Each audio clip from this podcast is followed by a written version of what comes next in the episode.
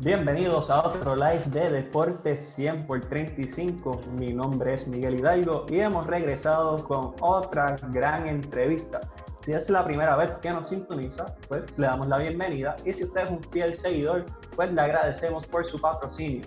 Y hablando de patrocinadores, este episodio es traído a ustedes por Kikita Beach House si estás buscando el mejor lugar en Dorado, Kikita Beach es para ti. Si estás buscando dónde ir a comer con tu pareja, si estás buscando dónde darte unos tragos responsablemente con los panas, o si estás buscando ver al atardecer a la orilla de la playa, Kikita Beach House en Dorado es para ti. Pregunten por mi pana Emanuel Vázquez Marcano y díganle que yo, Miguel Hidalgo de Deportes 100 por 35, lo envié para allá. Hoy tenemos una gran invitada y eso me obligó a buscar un refuerzo deluxe. Así que déjenme presentarle a mi co-anfitrión. Él fue periodista deportivo del Vocero de Puerto Rico, ahora es editor asociado de ESPN y más importante que eso, él es el embajador de Ponce en el mundo, el gran José Enrique Quique Bartolomé. Saludos, Quique. Saludos, Miguel. Eh, como dijiste, hoy tenemos no una gran invitada, una invitada eh, estelar, diría yo.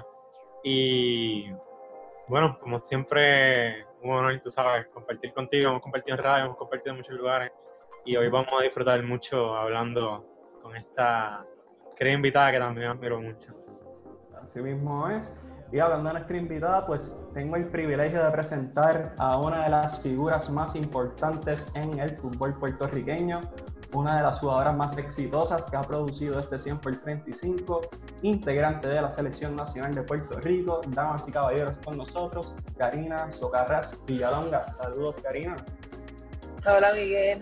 Hola, Kike. Qué bueno verles a ambos y muchas gracias por, por la, entrevista, ¿verdad? Estamos pasando momentos difíciles y es muy bueno ver caras reconocidas y hablar con ustedes un ratito y con todas las personas que estén viendo, claro está para nosotros es un honor tenerte aquí. Nuevamente, como mencionamos, una de las principales figuras del fútbol puertorriqueño y una de las líderes en el movimiento femenino deportivo, que creo que es importante que se resalte esa figura, y más en el deporte puertorriqueño. Durante los últimos años han sido las que han liderado el olimpismo, así que creo que es importante que tengamos diferentes representantes de ese movimiento, así que para nosotros es un honor y vamos a empezar con una pregunta que creo que eh, es una que es relevante para todo el mundo. ¿Cómo te encuentras con todo lo que está ocurriendo con esta pandemia? ¿Cómo estás tú y cómo está tu familia? Pues gracias a Dios estamos todos muy bien. Eh, estoy cerquita de mi familia, eh, puedo atenderlos, ¿verdad? Que en otras ocasiones pues no haya sido de esa forma y de verdad que estoy agradecida con Dios poder estar aquí, en poder ¿verdad? Eh, yo ser la que voy a, la batalla, como quien dice, siempre voy a hacer las compras y estas cosas junto a mi hermano y así proteger, ¿verdad? Abuela, mami, a nuestra, ¿verdad? Un poquito más eh, frágiles de la familia, pero están todos muy bien, están contentos, están, ¿verdad? Trabajando en la casa, gracias al Señor están trabajando y pues estamos estables, estamos bien, gracias al Señor.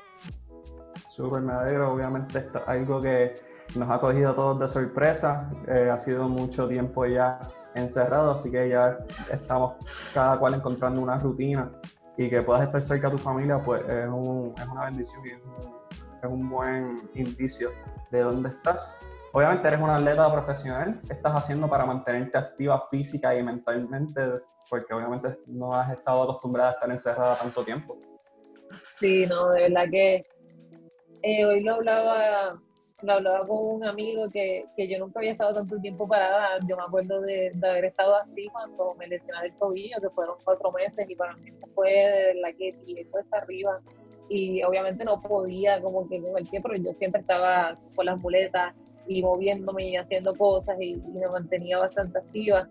Así que pues en este momento yo creo que eso es de, las cosas que más tengo que agradecer, ¿verdad? Que mi físico está bien y que mi salud está bien, así que he podido pues aprovecharlo al máximo he podido entrenar los detalles que, que quizás quería entrenar en, en, algunos músculos específicos, que quizás a veces cuando estamos en temporada no se puede hacer. Así que he especificado algunas cositas, trabajando un poco más, más en lo personal, ¿verdad? Lo mental. estoy estudiando la maestría en psicología, así que me he mantenido bastante activa en los cursos, eh, inclusive he cogido de cuánto curso me he encontrado por ahí de estos que están dando gratis este, Joe University, un montón de universidades bien buenas que están dando cursos y lo único que te piden es que pagues entonces alguna certificación si, así lo deseas. Así que me he mantenido bastante activa tratando de, aprovechar el tiempo y que aunque estemos detenidos, pues que realmente el tiempo pues no se pierda. Las jugadoras de fútbol tienen obviamente el, la reputación de ser de las jugadoras mejores condicionadas en tu caso ¿Cómo haces para trabajar fundamentos del juego y condición cuando no tienes acceso a un campo de fútbol? Pues mira, yo tuve que hacer una inversión y puede parecer hasta chistoso, pero yo tuve que comprar un PlayStation para jugar FIFA, porque la realidad es que tenía que mantener la cabeza en el juego y, y es como único lo podía hacer, me he vuelto muy buena. Estoy esperando competiciones, ¿verdad? No, no me conecto todo el tiempo, no me gusta meterme allí y perderme en, el videojuego, pero sí, cada vez que quiero despejarme o cualquier cosa, pues entro allí. Y, entonces sí me pongo a, plantear un poco más lo que quizás yo quisiese hacer en el juego, pero obviamente no soy los otros jugadores para controlarlo, así que lo he disfrutado bastante porque he visto cosas que, quizás quiero implementar en, el partido, cosas que en verdad he sacado provecho en ese aspecto y obviamente eh, dándole cabeza a cada jugadora, al equipo, que esté bien, si tengo que ayudar a alguna, eh, tratando de, compartir la experiencia si alguna necesita algún entrenamiento y manteniéndome, pues, eh, como siempre, yo creo que no es, no es, como capitana ya, yo creo que es más como, como persona, necesito estar allí con, esta, con compañeros, compañeras y, que pues, el fútbol se siga sintiendo. Yo creo que uno de los momentos más felices fue cuando hace poco comenzó la liga de allá, que, que, ya comenzaron entonces a jugar en la parte de, este del mundo, entonces ya, ya por lo menos vemos un, un aliento, ¿no? Y eso pues obviamente viendo esos partidos también, viendo cosas diferentes, porque la realidad es que eh, quizás vamos a empezar a jugar sin público y obviamente quizás no es lo que va a pasar y vamos a empezar a entrenar diferente, entonces ya yo quiero sentirme preparada para eso y hasta cómo llevar mensajes y todo en el campo en todo momento ya estoy mentalmente voy, voy por ahí para transmitirlo lo antes posible. Y me resulta curioso que Karina menciona que está jugando PlayStation, pero no es para particularmente entretenerse como podemos hacer tal vez tú y yo. Es para mantener lo táctico y lo técnico en su mente y poder establecerlo de una manera diferente. Y como, como ves, iniciando ya la conversación, tú notas lo competitivo que, que es Karina cuando esos jugadores no sacan la chilena, porque es que la chilena no la hace nada más que Cristiano o Messi, o algún jugador que tenga como que el numerito en 90, pero sí, va. de verdad que sí pasa mucho. Qué bien, qué Karina, pues vamos a empezar con tus comienzos. ¿Cómo llega el deporte del fútbol a la vida de Karina Socarras y cuándo empiezas a practicarlo? Pues mira, la realidad es que yo comencé a jugar fútbol por mi hermano. Él era el que jugaba, yo no, yo no jugaba, yo iba al campo a, correr por ahí, porque mi mamá entonces hacía ejercicio en la pista y mi hermano jugaba. Eso fue en, el Parque Central de San Juan. Eh, ahí estaba el equipo de los Tigres, los Tigres CC. Eh, y entonces mi hermano era el que jugaba con el, equipo y un día de eso pues el entrenador dijo, mira, dale chica a jugar, porque imagínate, yo andaba por ahí corriendo, bien interactiva, me imagino que hasta pateando yo igual uno solo por otro lado. Y, y entonces así fue que, que, me integraron al equipo, era de varones, era un U10, yo tenía ocho añitos, y entonces yo era la que hacía el equipo mixto, porque en ese entonces no había equipos femeninos. Y entonces ahí fue que comenzó toda mi travesía. Tengo que resaltar que justo ahí fue que conocí a Jasmine Lora, que, quien no lo sabe y no sabe quizás mis inicios, no sabe que ella fue mi primera entrenadora, o sea, mujer, y ella después terminó jugando conmigo, selección nacional, o sea, es como, como una hermana mayor, ella manejaba el equipo de, de las niñas de 15, entonces cuando ya yo cumplí como los 10, 11 añitos, me pasaron al equipo femenino de ella y, y estuve entonces con las chicas un poco más grandes, pero ella era mi entrenadora en ese entonces. Así que ah, mientras empezaste a jugar, gracias a tu hermano, estabas en esas categorías mixtas, eh, empezaste a ver el fútbol recreativo, o sea, empezaste a ver el deporte más allá, en España tal vez, Estados Unidos, alguna jugadora que te haya llamado la atención para tú buquear temas el deporte. Pues la verdad es que sí, yo creo que mi ajame en ese entonces era como, como algo wow, que lo veía en la televisión, pero, pero no tanto, no tanto. Te confieso que yo no vi mucho fútbol hasta que Richie Romano me enseñó a que me tenía que sentar a verlo. Para mí quizás en esos entonces parecía aburrido, eh, necesitaba más acción o yo no sé, algo no me mantenía ahí viendo el partido. Y, ni siquiera las jugadoras en ese entonces como que eran tan eh, tan figuras, ¿no? Como lo que son hoy día, que las redes sociales tú las puedes ver, ya niños pequeños pueden ver a, su, ídolo por todos lados. Pero sí tenía una, una, una referentes aquí en la isla, lo que era pues, de Lora, obviamente. Ella cogía el balón y se ponía a hacer eh, 100 eh, de dominio y hacía un montón y se quedaba haciendo cosas con el balón. Y para mí verla, pues era yo quería ser como ella.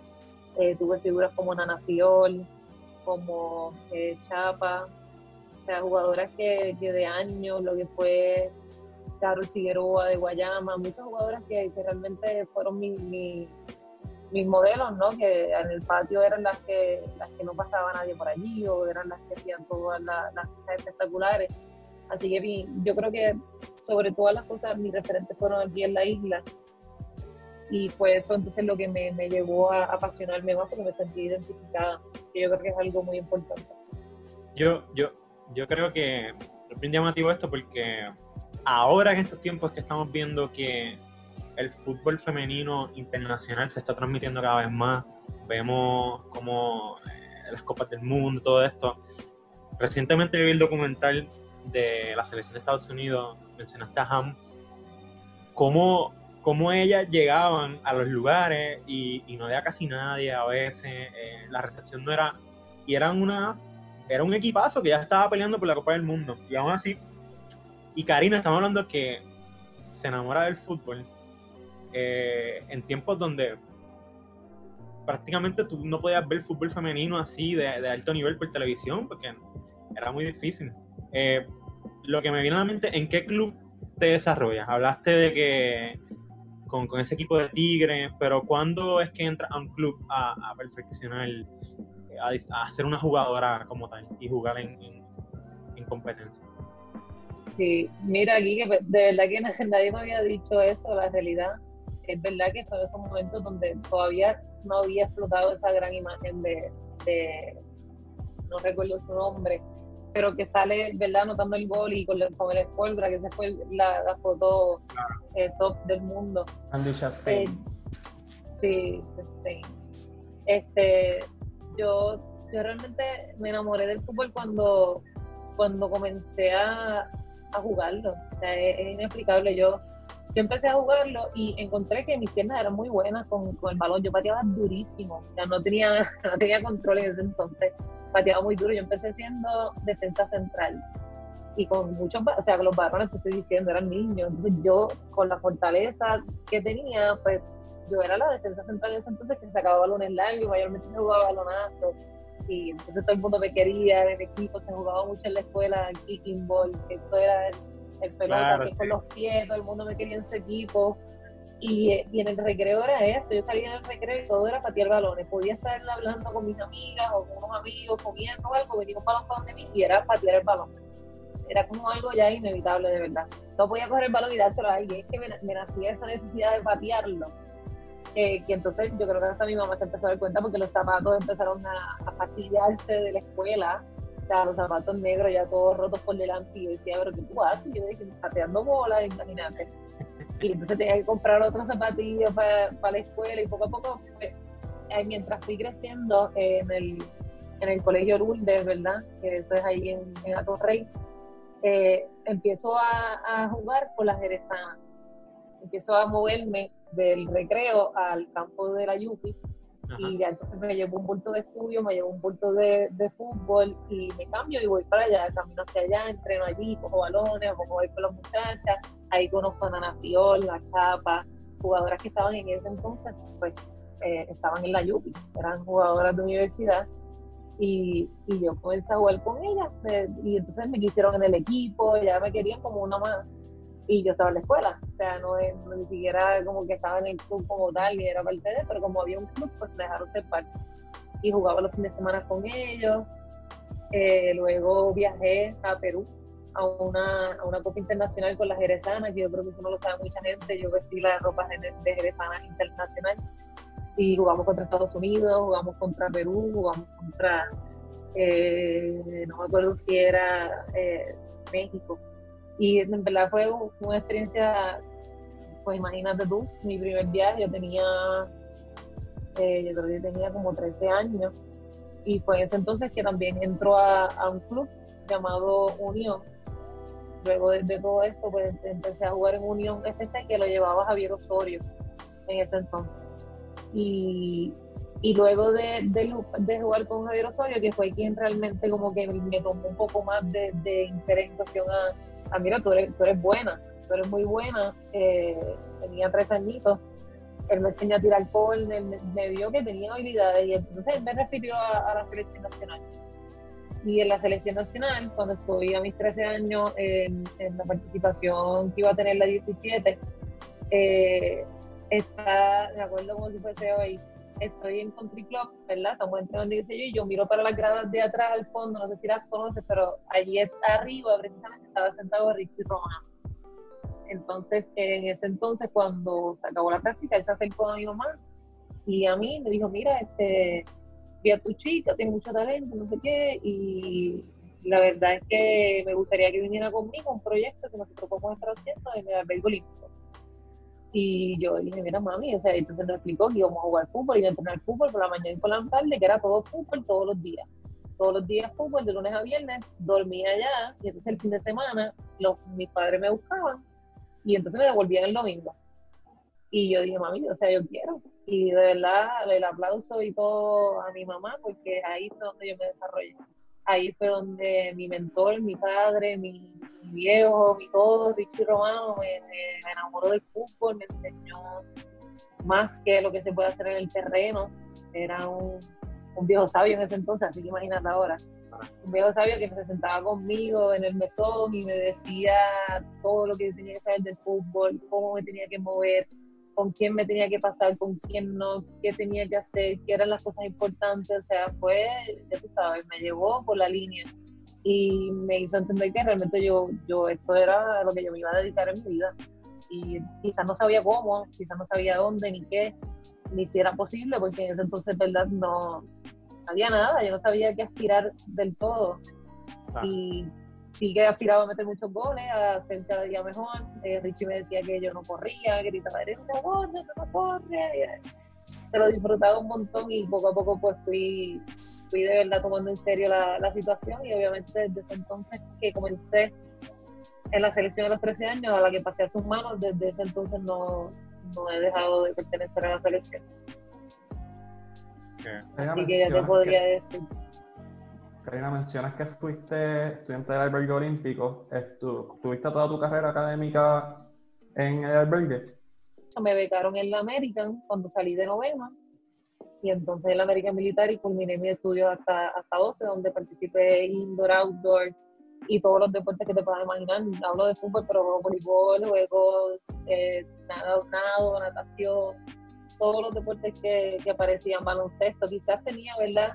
Una que otra cosita que hacer. Por ejemplo, en baloncesto yo no metía la bola, pues yo era la que la quitaba. Yo era corriendo, quitaba la bola y se la daba la que la metía. Y, y así me fui desarrollando después. Entonces, en lo que fueron mis estudios junto, a, junto al deporte en, en la América.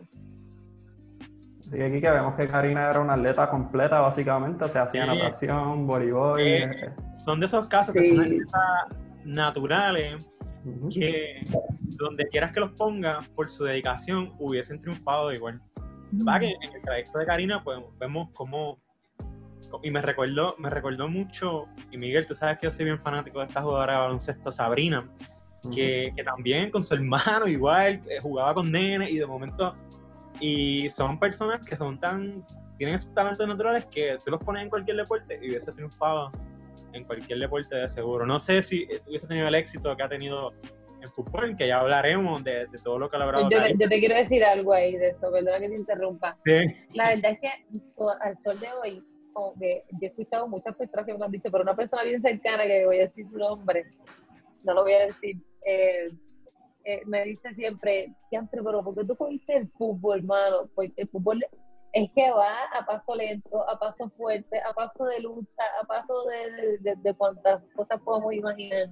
y quizás si estuviese jugando tenis estuviese con Mónica jugando ahí de partner y estuviésemos disfrutando y quizás el, deporte individual quizás ya yo hubiese llegado quizás a una olimpiada o por, por mi disciplina lo digo, pero de verdad que me llena tanto el que sea en equipo, que pues yo sabe lo que hace. Y Karina, decides entrar tus cursos académicos en Caribbean University. ¿Por qué Caribbean University es tu opción para empezar tu carrera universitaria? Pues mira, eh, la verdad es que tuve bastantes oportunidades en ese entonces. Algunas de ellas fueron en el exterior, pero pues en ese momento no sentía que era la decisión correcta. Digamos que por el idioma no lo sentía que estaba totalmente pulido y, y en el fútbol pues entendía que me hacía falta algunas que otras cositas por mejorar no, no lo vi como el, el, paso, ¿verdad?, más adecuado, aunque me hubiese encantado. Ahora pienso en ello y es como que me hubiese encantado, ¿verdad?, tener esa experiencia también, pero no me arrepiento porque las experiencias que tuve también acá fueron, fueron magníficas y yo creo que lo más importante de ello fue ver a las jugadoras que, que pertenecían, ¿no?, a lo que era la, la Liga Live en ese entonces, más los entrenadores, ¿verdad?, se me acercaron, se me acercaron, la realidad es que bastantes universidades de la isla y yo me dejé llevar por, por quien me estaba ofreciendo, ¿verdad?, esa oportunidad y las jugadoras y entrenadores que hubiese. En la Caribbean, la persona que se me acercó fue, Oscar Rosa, junto a Noelia, que en ese entonces era la capitana, jugadora de Guayama. Selección nacional también, como Carlos Figueroa, otra de las participantes de, allí de, de la Caribbean eh, hubo Alice Alemán, hubo de verdad que muchas jugadoras, que Pagan también eh, pertenecía allí. Obviamente nadie la conocía porque ella estaba como que llegando a lo que era el fútbol, pero desde ese entonces también antes Alemán empezó en ese equipazo. Así que yo creo que fue el, el hecho de, de, encontrar un equipo completo, un equipo que lo conocía, que era competitivo y de, de ver que obviamente mis estudios pues también podían ser llevados a la par, encontraba lo que quería estudiar allí, me gustaba mucho la institución, eh, era una institución muy, muy close, eh, todo el mundo se conocía, eh, eran muchos deportes y todos nos conocíamos, nos apoyábamos un montón y la verdad es que yo creo que eso hizo una familia muy buena y muy linda.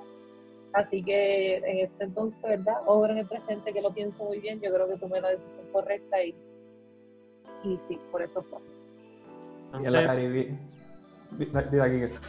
No, hemos llegado al punto que Karine elige el line por encima de, de la NCAA y con Caribbean gana, queda un subcampeonato, ¿no?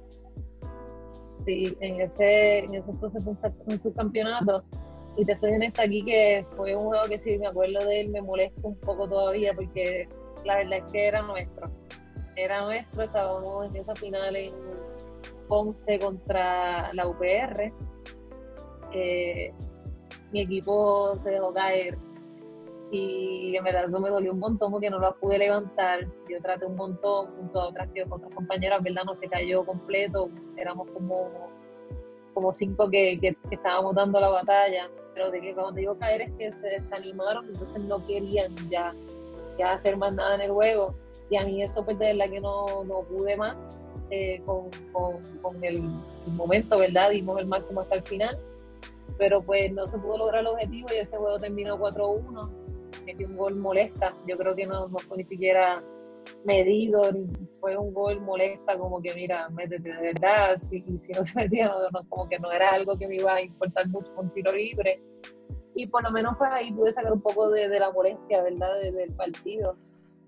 Pero yo creo que fue un juego que se luchó mucho en el inicio, sin embargo, pues yo creo que en ese entonces jugadoras también de calibre y muy buenas en, la UPR, supieron, supieron darle vuelta al asunto y no, no, no supieron derrotar. Así que un juegazo, pero sin duda alguna un campeonato que, que todavía lo recuerdo y, y, que me lo llevó de verdad que en el corazón por el equipo que, hicimos. Me, me, imagino que este tipo de preguntas no, no acostumbra a, a, contestarla o no recuerda hace mucho tiempo que la hagan, pero ¿esa final jugó en que eventualmente te cambiaras de, universidad? ¿O no tenía nada? Eh, esto nunca lo había dicho tampoco. Y las, nenas allí de la Caribbean saben, y las que me conocen, que vean esto, que las quiero y las amo y las adoro.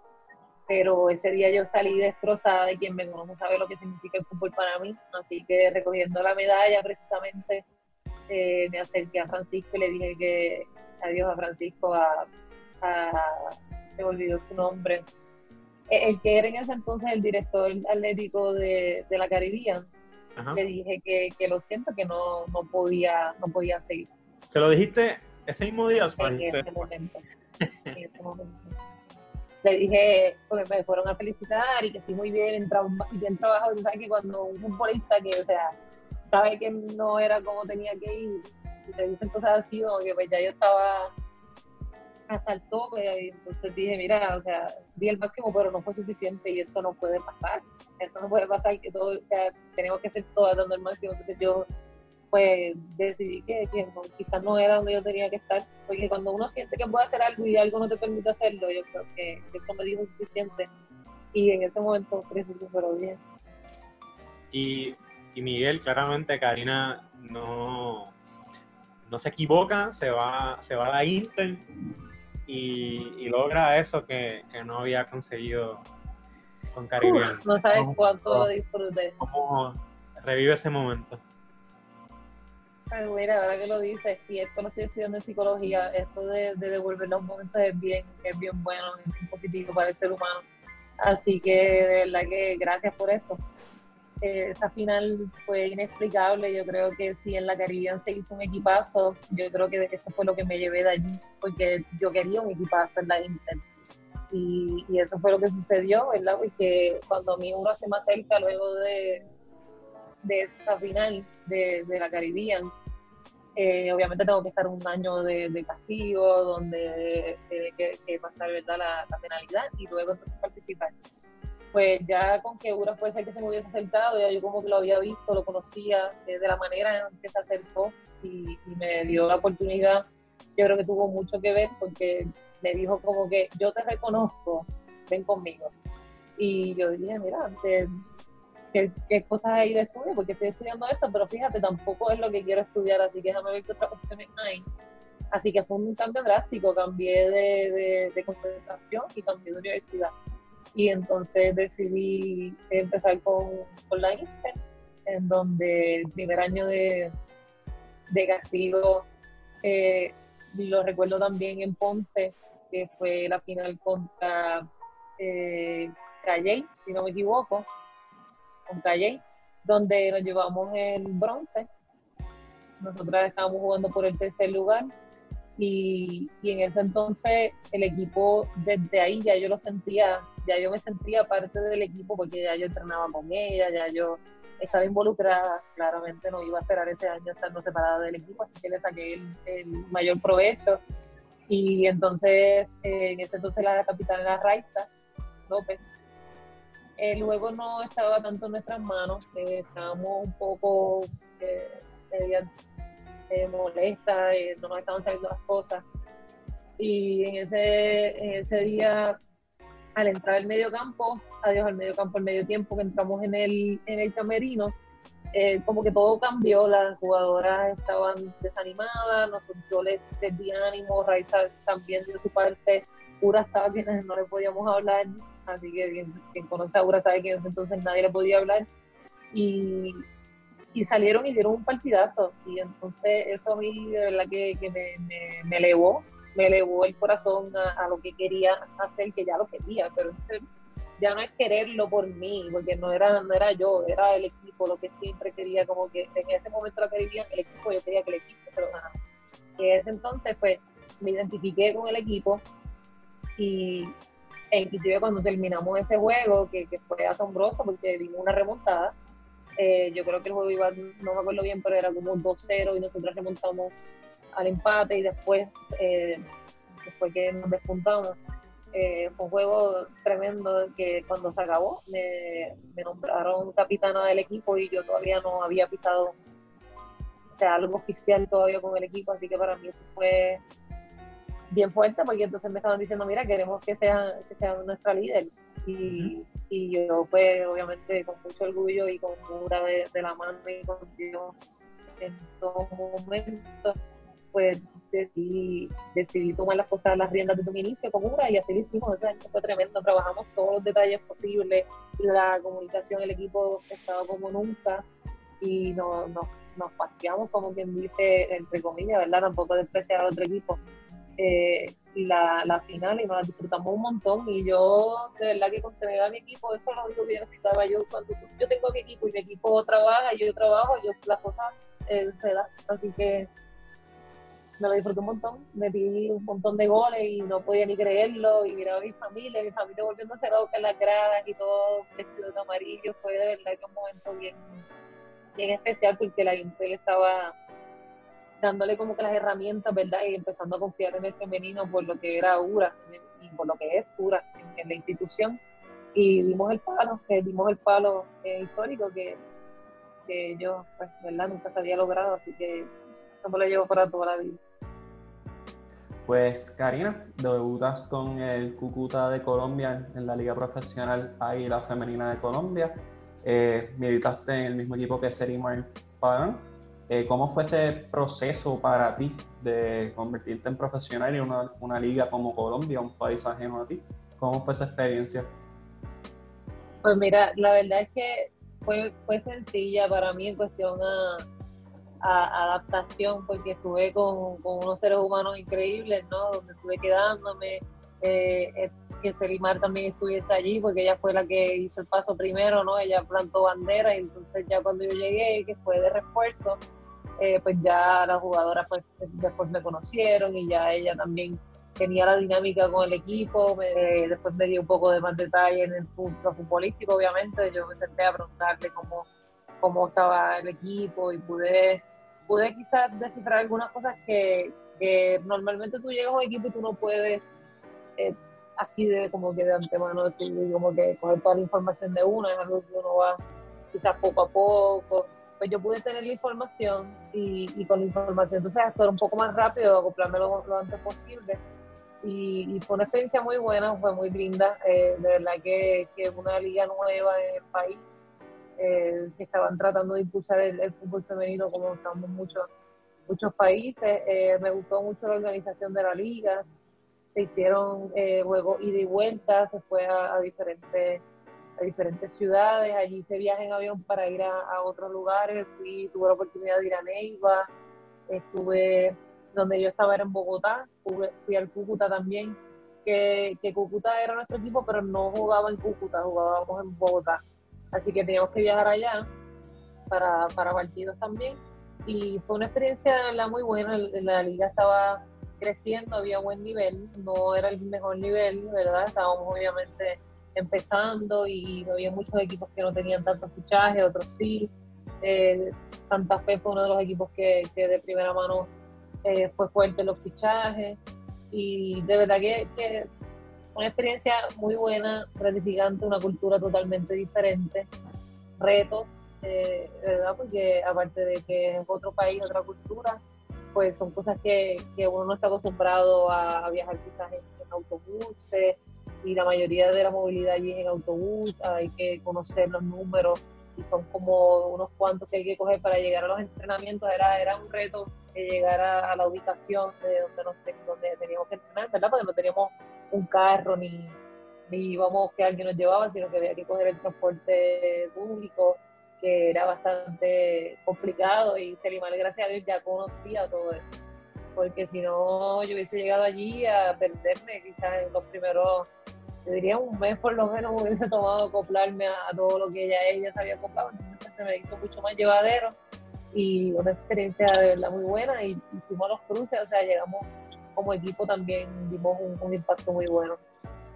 Yo y Miguel, eh, algo incluso porque antes de que Karina estuviese en Colombia como profesional, que recuerdo perfectamente escribir y todo eso, no mucha gente sabe que ella tiene una medalla centroamericana. ¿Nos puede hablar un poquito más de eso? Porque no es una centroamericana sí. La verdad es que yo creo que es mi, era mi medalla más valiosa. Ahora es mi segunda medalla más valiosa de, todo lo que he logrado en mi, en mi carrera. Eh, luego de ella hablar de la live, ¿verdad? Pero eh, lo que es la, medalla internacional representando a nuestro país con, con lo que fue el equipo de, del albergue olímpico en ese entonces, con Richie Romano. Es una experiencia tremenda. Fuimos a, a México, estábamos allí en Puebla, jugamos contra México. Eh, y no recuerdo de verdad qué otro equipo era, pero le ganamos a México, que era el home. Y fue ese el que nos, nos dio el, el, el pase a, a, la medalla de, de plata. Eh, un momento para nosotros increíble porque es una familia lo que fuimos para allá eh, fue un reto porque nos quedamos en una base militar, eh, de la que fue bien diferente.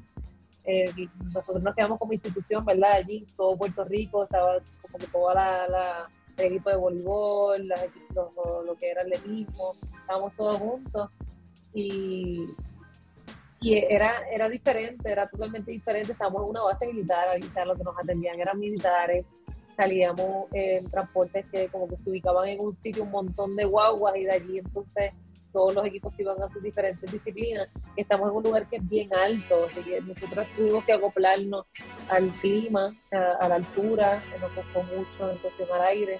De nos estuvo preparando mucho en, Puerto Rico, en diferentes estrategias.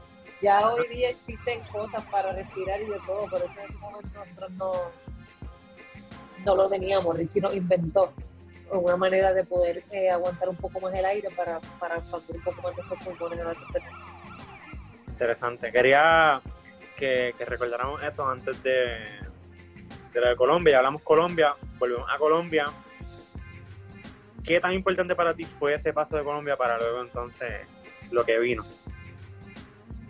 Pues yo creo que, que el, el ir a, Colombia me ayudó mucho a mí como, como jugadora y como profesional. Yo creo que encontrarme ¿verdad? en el exterior, jugando con un equipo que, que, no, siquiera en verdad me ir a tal equipo, o sea, era un equipo que, que como, como dio la oportunidad fue fue lo que realmente me hizo a mí ver que, que esto también era otro, otro tipo de, de visión, que ya era momento de, de darle a mi carrera, que era un momento de, empezar a, dar pasos un poco más firmes y empezar a construir eh, cosas diferentes en lo que era el fútbol, que ya no era para mí obviamente un, un deporte de solamente medallas y trofeos, sino que ya era un deporte de, de que estoy viviendo del deporte y que obviamente tenía que dar mi mejor representación en todos lados porque de eso surgiría lo próximo. Y ah. sabía que, que, si no aprovechaba las oportunidades, pues posiblemente eh, pasaría factura, así que desde un entonces estuve consciente y, y entonces empezaron obviamente a, a, subir diferentes opciones, diferentes oportunidades de las que pues también fui a, a escoger la, la que hoy me doy cuenta de que sí fuera correcto. Claro. Y que menciona lo próximo, lo próximo es que Karina Socarras Villalonga se convirtió en la primera jugadora en la historia de Puerto Rico en debutar en la segunda división del fútbol femenino español. Firmó con el Málaga Fútbol Club y debutó un domingo con 23 añitos ante Granada Club de Fútbol. Karina, ¿cómo fue esa experiencia para ti en la Liga Española? ¿Y cuál era tu expectativa tuya y de la liga? Pues mira, déjame empezar por porque dijiste eso de, de mi debut. Ahora que lo mencionas me recuerdo y como si estuviese allí. La verdad es que ese juego fue brutal en cuestión a lo que, lo que logramos y, lo fuerte que era, porque era nuestro rival directo al ascenso. Y fue prácticamente, o sea, hello, Karina, debutas en, en nuestro partido más importante y no como delantera, sino como la de banda izquierda.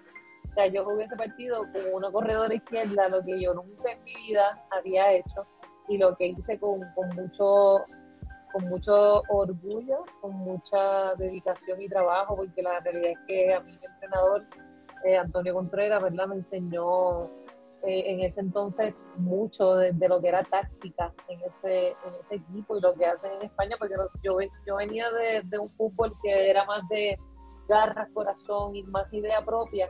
Y me, encuentro en un, en un fútbol totalmente táctico, totalmente planificado, eh, con un entrenador del calibre de, de Antonio Contreras que le dicen eh, la máquina humana, así que, o sea, el táctico humano, como, como podrás imaginar lo que, lo que significa, ¿no? Era una máquina en cuestión a lo táctico, nos preparaba en cada detalle, en cada balón, en cada situación de juego. Y para mí eso fue un reto porque yo no, primero que todo, en Puerto Rico tú puedes decir eh, defensa central, puedes decir último hombre, puedes decir tantos nombres a la posición que realmente cuando te dicen una posición per se, tú no sabes cuál de todas las, de las maneras es que se dice allá. Entonces, todo, fue, todo fue nuevo hasta en eso. Era, las posiciones todas las tenían con, como con iniciales, este CT de central y, y, delantero con DL, entonces DRR, todo y derecha izquierda. ya empezaba a ver el fútbol de un planteamiento mucho más mental, mucho más eh, táctico, en cuestión a, estrategia, en cuestión a qué es lo que tenemos que, hacer con este equipo para poder enfrentar lo que es débil para ellos. Y yo creo que eso para mí fue lo más fuerte. El idioma obviamente estuvo muy bien, la comida fue diferente, estuve conviviendo con, tremendos seres humanos, el equipo, como le dicen allá, una piña, tremendo equipo, tremendos seres humanos, lo que me encontré desde un inicio me recibió Raquel, que Raquel viene del Atlético de Madrid. Eh, yo jugué contra ella cuando fuimos con Richie Romano, unos amistosos allá en, España. Yo jugué contra ella, eh, Atlético B, contra nosotras en Puerto, o sea, de Puerto Rico, jugando en España. Y mira qué coincidencia que ella fue la que me recibe en Málaga, la persona que, que, me recogió, que prácticamente desde el aeropuerto este, me topé con ella y me dio la bienvenida a lo que fue Málaga. Así que yo creo que el equipo, las personas, eh, la dedicación que tuvimos desde un inicio, todo fue un reto, todo fue un reto, pero yo eh, supe, ¿verdad? Todas las enseñanzas que, que había tenido, sobre todo ser un poco para observar, a educarme, a, a, ver qué es lo que estaba haciendo, lo que me rodeaba, todas las personas y cómo yo debía comportarme para entonces poder eh, ¿verdad? salir bien en la situación, aprovechar al máximo mis oportunidades, porque tampoco era que tenía mucho tiempo en el terreno y, y cada vez que me daban unos minutos tenía que ser oro para mí. Yo pensaba en son cinco pases lo que di en el juego, cuando esos cinco pases, cuántos fueron eh, a mi destino, cuántos fueron buenos, cuántos fueron malos. Entonces ya yo me iba tratando de poner un, un objetivo dentro de en cuestión a mi participación y a lo que yo podía aportarle al equipo, porque ya no era esta Karina que está jugando 90 minutos dentro del terreno y tiene todo el tiempo del mundo para pensar cómo va a ser, qué va a hacer y para que metan goles y, y cómo ella va a meter el gol. Es que ya, ya todo eso tenía que estar trabajado y se trabajaba de antemano para cuando me tocara el minuto preciso de entrar, poder aprovecharlo y, y así fue, así fue y yo creo que, que me ayudó muchísimo en mi carrera, me marcó en cuestión a, cómo pienso del juego. Y desde ese entonces, pues obviamente todo fue diferente. Que Miguel, eh, tú eres un fanático del deporte en general. Te explico que el Málaga es eh, una, ciudad muy histórica eh, cuando se habla de fútbol, sobre el equipo masculino, femenino, que Karina logra con, ese grupo ascenderlos a, primera división femenina, pero todo esto coincide con, con el huracán en Puerto Rico. Eh, ¿cómo, ¿Cómo fueron esos días para ti? Eh, estar lejos de tu familia, no poder comunicarte con tu familia en esos momentos, todo coincide a que tú estás también en el otro lado del mundo con horas de diferencia. Pues mira, precisamente eso fue como que lo que gracias al Señor hoy no estoy viviendo, porque quizás hoy eh, me pudiese haber tocado el haber estado en otro país, el haber estado jugando en otro sitio y no encontrarme aquí cerca.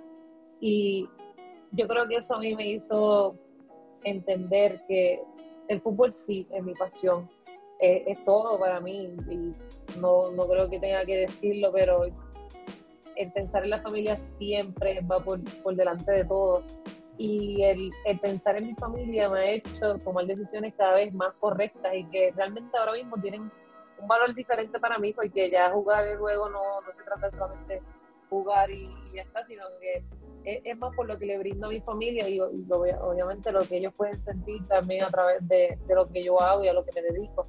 Así que decidí, este, obviamente después de ese entonces, devolverme a mi hogar, pero lo que fue estar allí, realmente me encontré con, con unas personas magníficas que supieron eh, darme la mano, que supieron, eh, ¿verdad?, darme un hombro, estar ahí para mí, abrazarme. Eh, yo me encontraba preparándome literalmente para nuestros partidos más importantes de la temporada y al ver todo esto, lo estoy viendo yo porque me estoy enterando de qué está sucediendo en España también, o sea, no, obviamente el huracán va a venir, estoy preparada, sé que, pero nunca pensé que iba a ser al nivel que fue, de que una desconexión por semana eh, y no ver nada eh, de mi familia, y yo tuve que informarme mucho por las redes, o sea, por internet, en las noticias en Málaga, estando en los bares, tomando un café, tratando de, qué sé yo, despejarme o algo, en las noticias de España salía en Puerto Rico. Y para mí era como que, wow, o sea, este es mi país, yo estoy acá y eh, era bien fuerte, no podía dormir bien, porque pues obviamente el horario, yo mi horario lo llevaba, yo estaba en Málaga, pero yo no estaba en Málaga, mis horarios literalmente yo los corría como si yo estuviese en Puerto Rico. Me acostaba sumamente tarde de madrugada y me despertaba más o menos en el mediodía, casi tarde, para despertar en el horario de mi familia, para poder hablar con todo el mundo y mantener. Y literalmente hacía mi, entrenamiento y todo como si estuviese en Puerto Rico, pero estaba allá. Así que el no tenerlo y el desvelarme, entonces, porque era desvelarme, ya no era, me estoy comunicando con ellos, era más como que estoy tratando de, de, conectar, de, de, estar allá y acá a la vez pero la realidad es que me encontré con gente que me apoyó mucho, gracias a Dios eh, mi familia se pudo conectar, se contactaron conmigo, obviamente no pude hablar mucho con ellos, pero sí me dijeron que estaban bien, que todo estaba bien y poco a poco pues, la situación se fue aflojando, pero obviamente en ese entonces pues a mí me hubiese encantado estar ahí para ayudar a todo el mundo y, dar mis manos y dar mis piernas y, como atleta obviamente pues darle quizás fuerza a, otra, alguna persona que, que lo hubiesen necesitado y me resulta curioso porque Karina está en la oportunidad de su carrera, o sea, está logrando historia, llegando a la Liga Española y ocurre esto del huracán María, o sea, ella está dando doble turno porque tiene que cumplir como profesional a la vez que está pendiente a cómo está su familia en Puerto Rico y yo creo que es algo que dentro de todo es digno de admirar porque ser profesional eh, conlleva mucho sacrificio y yo creo que en el 2017 no había sacrificio más grande que estar incomunicado con tu familia, a la vez rendir a un alto nivel, que fue lo que ella hizo. Como mencionaste, lograron el ascenso a esa primera división, así que yo creo que es digno de un aplauso lo que, lo que logró Karina. Eh, Karina, te pregunto, eh, los que han seguido tu carrera han notado que hablas mucho del legado que estás dejando para futuras generaciones en el momento en el cual firmas en España y, logras todo lo que, lo que hiciste, ¿tenías presente cuán grande era lo que estaba ocurriendo? ¿O es algo que ahora que reflexionas es como que eh, eh, fue grande ese paso? No, mira, de verdad que eh, esta, esa ocasión no, no había que, que, pensar mucho. Yo, nada más con estar ahí día a día y cada día despertar, hacerme mi desayuno, y saber dónde estoy y vivir el presente, eh, yo creo que, que a mí me, me, mantuvo todo el tiempo con los pies en la tierra y me hacía dar más de lo que quizás yo pensaba que podía dar y, saber que todo lo que yo hiciese tenía una repercusión bien fuerte en mi país, para mí, para mí era mi motivación constante porque el poder lograr lo que logramos era, era para mí gratificante, obviamente, en el final y fue una cosa explosiva en cuestión a lo que hice por mi país y, el de estar allí y el que quedara plasmado. en la misma, o sea, nos recibió toda la ciudad, toda la ciudad salió a vernos, como cuando el Madrid gana y pasa por todo Madrid. Fue, fue una experiencia inolvidable y el saber que, que quedará plasmada mi foto, mi, mi firma esas camisas. Eh, yo nada más que pensaba en mi familia, en mi país y una de las cosas más gratificantes que yo creo que no, que no se sabe mucho, pero eh, en ese entonces cuando obviamente todo pasó y toda la descomunicación y todo esto ocurrió, eh, en el periódico un gran amigo se encargó de dar la noticia y muchos de, mis familiares eh, pudieron ver esa gran noticia que les llenó de felicidad en momentos tan feos y tan horribles que estábamos pasando. Así que lo agradezco un montón y, y esa es una de, las noticias que guardo para mí, ¿verdad? Porque marcaron un momento sumamente especial en las manos de todos los puertorriqueños que luego me dijeron, es que con todo lo que estaba sucediendo, al ver tu noticia yo vi esperanza, yo vi que, estábamos todavía ahí vivos en, en este sueño. Y para mí eso fue inexplicable, ¿no? Porque o sea, mi país está pasando por un momento bien difícil, ya no solamente es el fútbol, es que estoy dándole aliento a, otras personas que, me siguen porque me conocen, que, que quizás no es tanto por el deporte en per se, sino que saben quién soy y haber estado ahí para ellos de otra manera, pues fue bien importante y sin duda alguna tomó, tomó mucho peso en, en lo que son mis, decisiones hoy día y, y va a ser mi legado porque pude haber hecho cosas diferentes y decidí volver. Decidí volver porque no me llenaba del todo conseguir tantas cosas solas a como me, me llenaría el conseguir cosas con, con, mi isla, con mi gente. Y por eso pues tomé algunas decisiones después y yo creo que se ha visto en cuestión a, a clubes como Puerto Rico sola, a lo que está quizás haciendo otros clubes ya también en la isla, a lo que Bayamón está valorando como profesionalismo en terreno y, muchas cosas que, que, han cambiado, que obviamente no soy yo, pero, pero me gusta y, me gusta y le doy gracias a Dios el poder haber estado aquí para ver la diferencia. En realidad que fue, eh, hacía falta ese tipo de noticias porque en el deporte lo que se estaba cubriendo en Puerto Rico en ese momento era las destrucciones de las instalaciones deportivas, dónde, dónde va a entrenar quién, dónde, qué liga se va a suspender, cuándo va a renovarse. Entonces, tú tienes una persona, eh, mujer, porque eso también era bien significativo, que estaba haciendo historia en un deporte no tradicional en Puerto Rico, cuando a lo largo de la historia de Puerto Rico siempre el deporte femenino ha tenido muchas trabas en todo, entonces tienes esta figura que triunfa allá y la realidad es que fue excepcional. Y, y ahora que dice eso también yo soy una persona que me identifico mucho contigo cuando dices que ahí estabas tocando el cielo pero no te sentías llena de cierta forma y por eso decides regresar. Muchas veces tú estás en un lugar eh, el lugar de tus sueños pero a la larga tú tienes otras metas personales que, que te llevan de vuelta a tus orígenes verdad que me, me resulta sueño Y sobre todo las playas y, todo eso. Y sobre todo eso. Y correr por el morro y todo. sí. Karina, hablas de todo lo que representa Puerto Rico y, todo lo que has hecho, debutaste en la selección a, a los 13 y ha sido parte de, de, muchas gestas históricas para la selección nacional. Eh, antes de yo entrar a eso, te quiero preguntar, ¿recuerdas cuál fue tu primer gol internacional? Mi primer gol. Mi primer gol internacional fue, creo que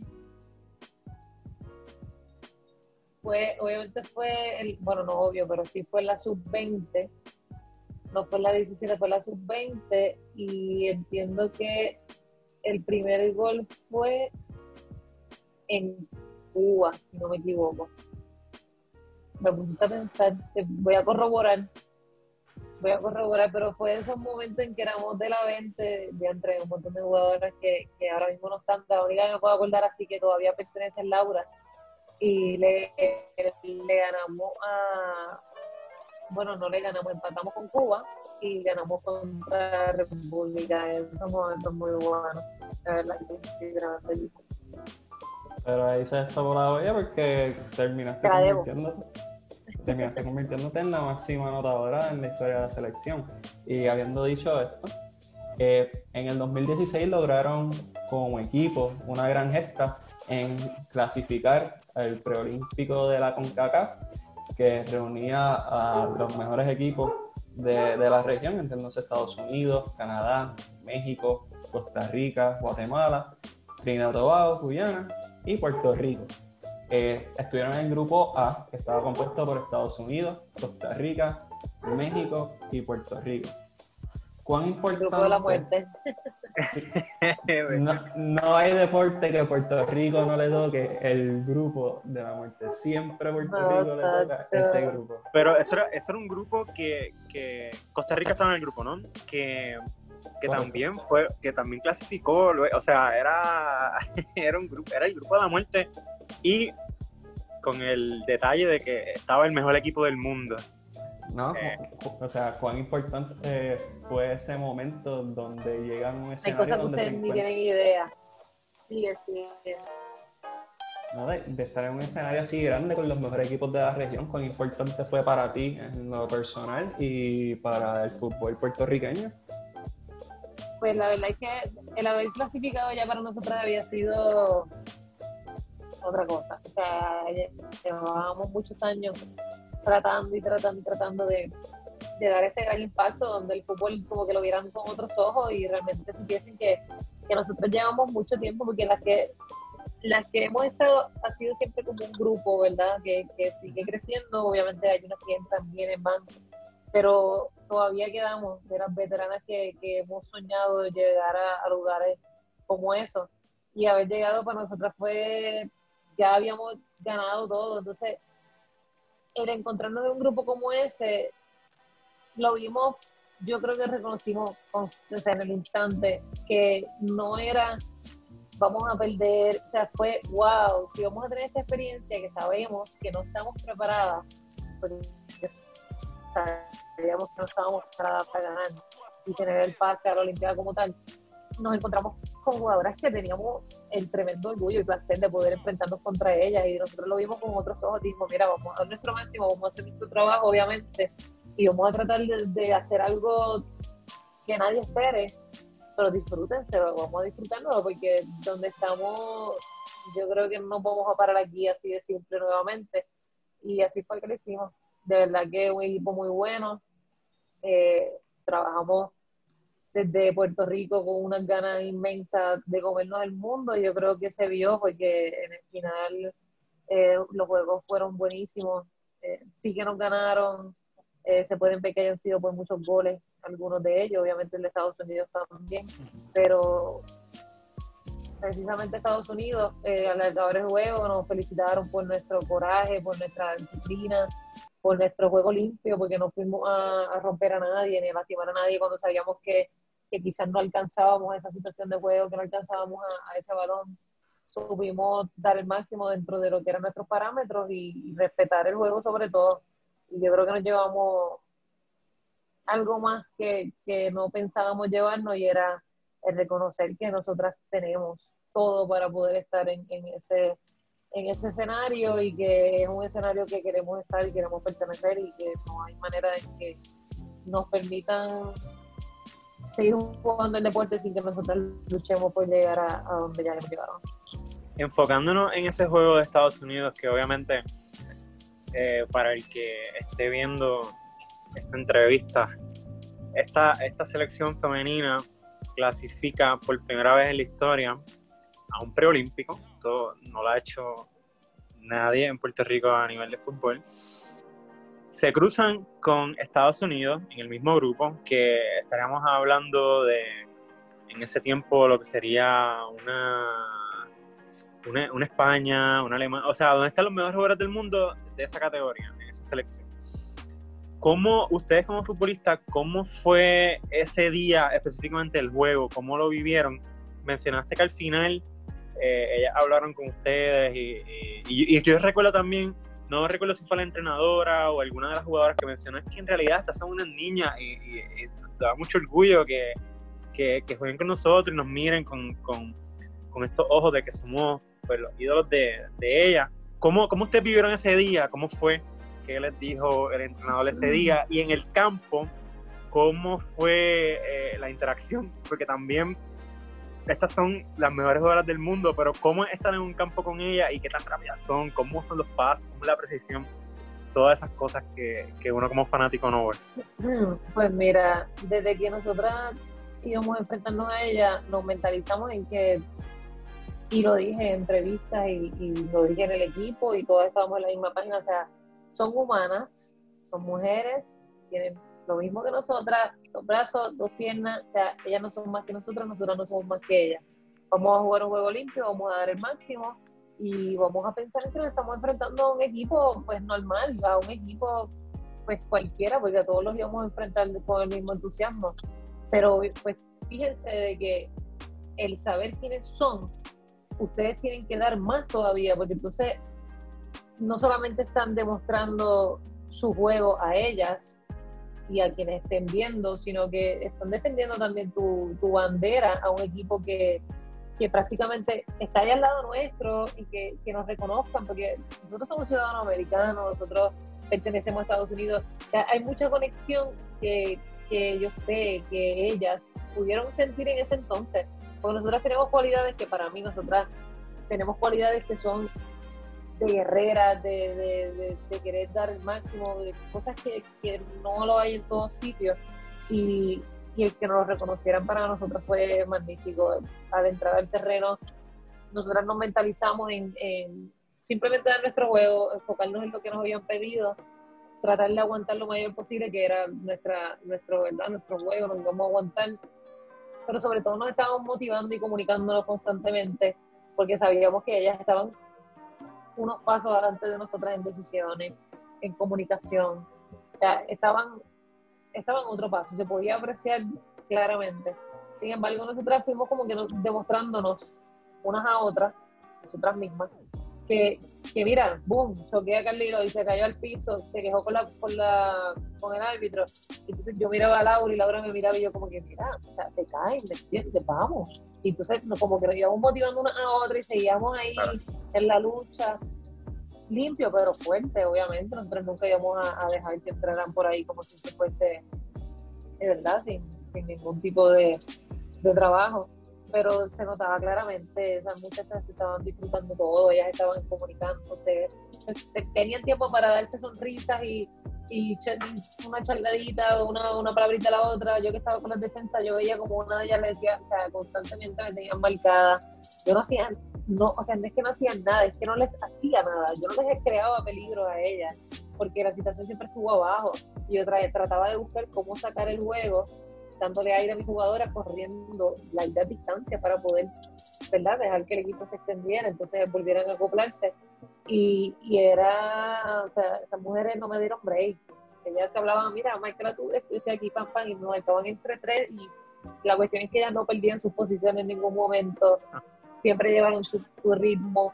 No les importó que, que nos habían metido cinco goles seguían, seguían para adentro, seguían para adentro, seguían trabajando, seguían con la comunicación y la dinámica y eso a nosotros nos, nos encantó porque estábamos viendo un equipo que, o sea, con todo el respeto del mundo, nos aplastó, pero, pero con un respeto y una, o sea, como se debería ver un, fútbol, no, no fue este equipo es fácil, vamos a pasarlo por encima y, ya está.